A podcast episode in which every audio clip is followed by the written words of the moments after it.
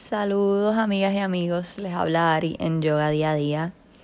El tema de hoy eh, fue propuesto por, por uno de, de las compañeras del camino del yoga a través de mi red de Instagram y pidió que hablara sobre el distanciamiento social al que estamos sometidos ahora mismo por la pandemia mundial y cómo esto puede ser un vehículo de autoconocimiento, autodescubrimiento y crecimiento espiritual para todos nosotros. Y la realidad es que los yogis de antaño, los yogis de, de India, los que comenzaron eh, estas prácticas, back in the day, ¿verdad? Atrás en el tiempo, cuando todavía no existían los libros de yoga, no, no existía nada de lo que hay ahora. Eran eh, civilizaciones muy antiguas donde el conocimiento se pasaba verbalmente. No había aún ni siquiera un código de, escritura, de, alfabeto, nada de eso. Entonces las enseñanzas se pasaban del maestro, el gurú, al estudiante, un solo estudiante, un solo maestro, y trabajaban juntos, pasándole el maestro la información verbalmente, dándole prácticas para que siguiera. Y no era hasta que las dominaba que se le suministraba más información, era como por, por, eh, por pruebas. Ok, tienes esta práctica, cuando la domines, entonces te doy la próxima, entonces te sigo dando de, a poquito información para que sigas tu crecimiento. Y así era que funcionaba antes. Entonces, estos seres, estos estudiantes, estos, estos practicantes, a veces se alienaban de la sociedad y se iban a, a las montañas, al Himalaya, a, a la naturaleza para alejarse de las demás personas y poder profundizar en sus prácticas. Y era así que lograban la iluminación. Eh, grandes maestros que, sí, que fueron influencia ¿verdad? de otros practicantes se conoce a través de lo que contaban y lo que mucho más adelante se pudo eh, escribir es que ellos se alejaban totalmente, se iban solos a, las montañas o a la naturaleza. No era que tenían una cabeceta de campaña, no era que tenían luz, no era que tenían nada, se iban literalmente solos a, los, a, la, a la naturaleza a profundizar en sus prácticas divinas. Y así era que lograban crecer y profundizar en la meditación, haciendo así que la elevar su conciencia hasta el cuarto estado y lograr iluminarse, autorrealizarse. Entonces un poco en esta sociedad que tenemos ahora, en estas civilizaciones, es muy difícil concentrarse en las prácticas divinas, ¿verdad? En la meditación porque hay tantos estímulos y hay tantas cosas que hacer. Primero que todo tenemos que trabajar para sobrevivir, tenemos que conseguir comida, tenemos que mantener un techo, una casa en condiciones estables, tenemos que a veces tener vehículos o conseguir transportación. Todas estas cosas nos mantienen en el día a día ocupados y la mente todo el tiempo está trabajando, buscando eh, respuestas, soluciones, resultados para sobrevivir. Eso es parte de nuestra supervivencia ahora mismo.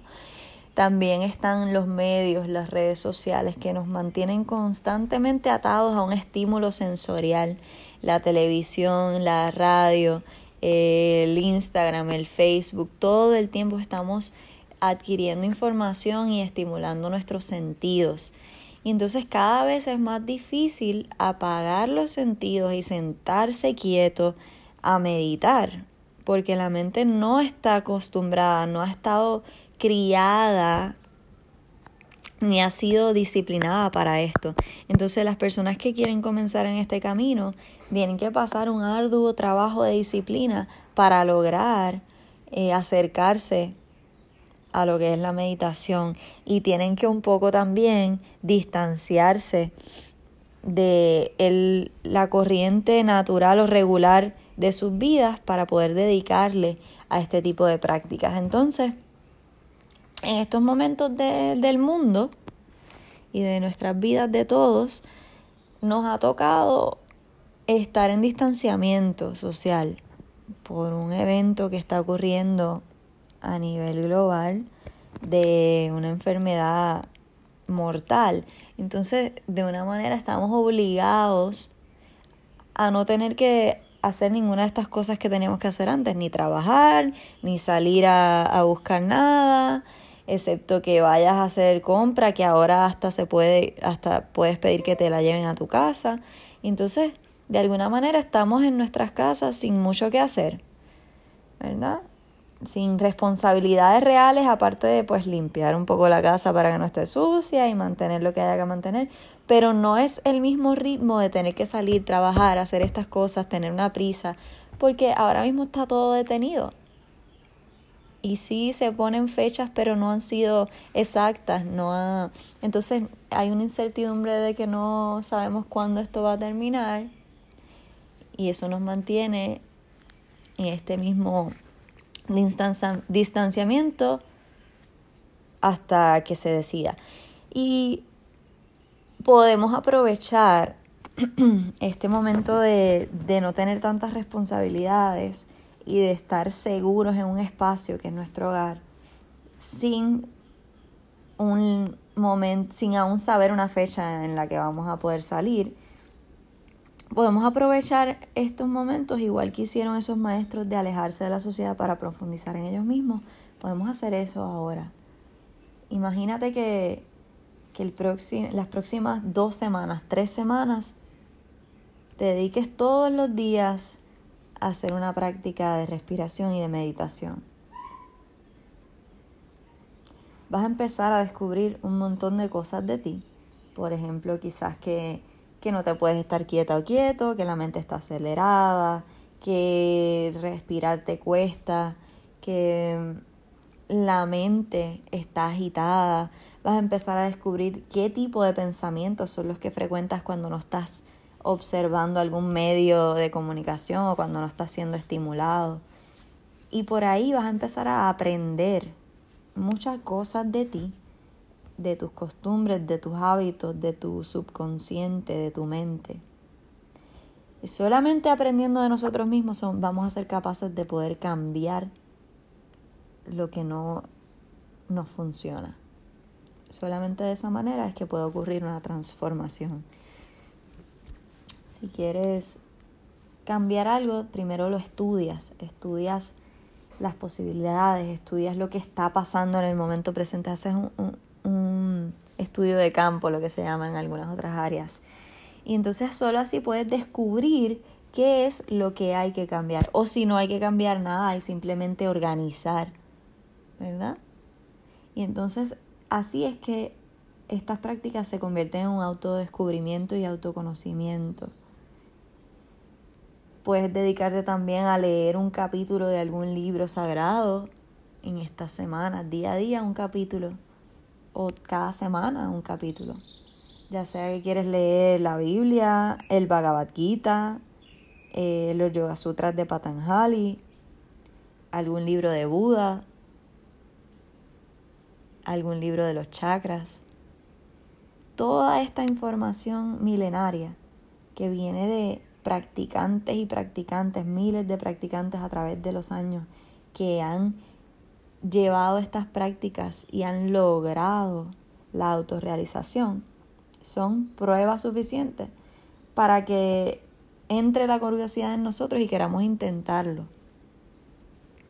Entonces vamos a, siempre la vamos a poder sacar un poco de provecho. Es información adicional, la información nunca está de más.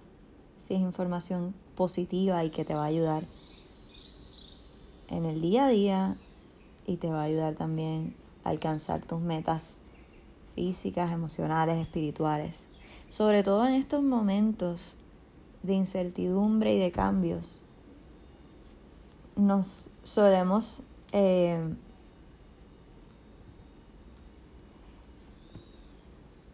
sacar de, nuestro centro. nos podemos poner un poco ansiosos, nos podemos poner un poco eh, nerviosos y la mente cambia. Entramos en estados mentales complicados, eh, de confusión, de, de tristeza, de nostalgia por los hábitos pasados, de de la mente también puede deprimirse por tener cambios abruptos, ¿verdad? De, de pasar de, de, ver mucha gente, de hacer cosas que te gustaban, a simplemente estar en tu casa.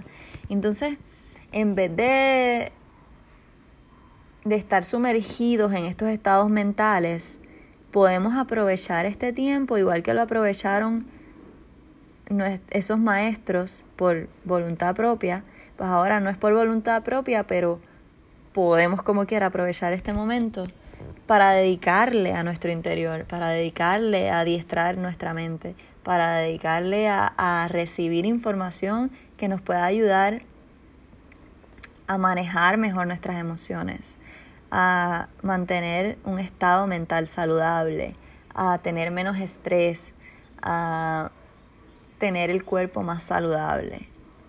Y es así como aprovechamos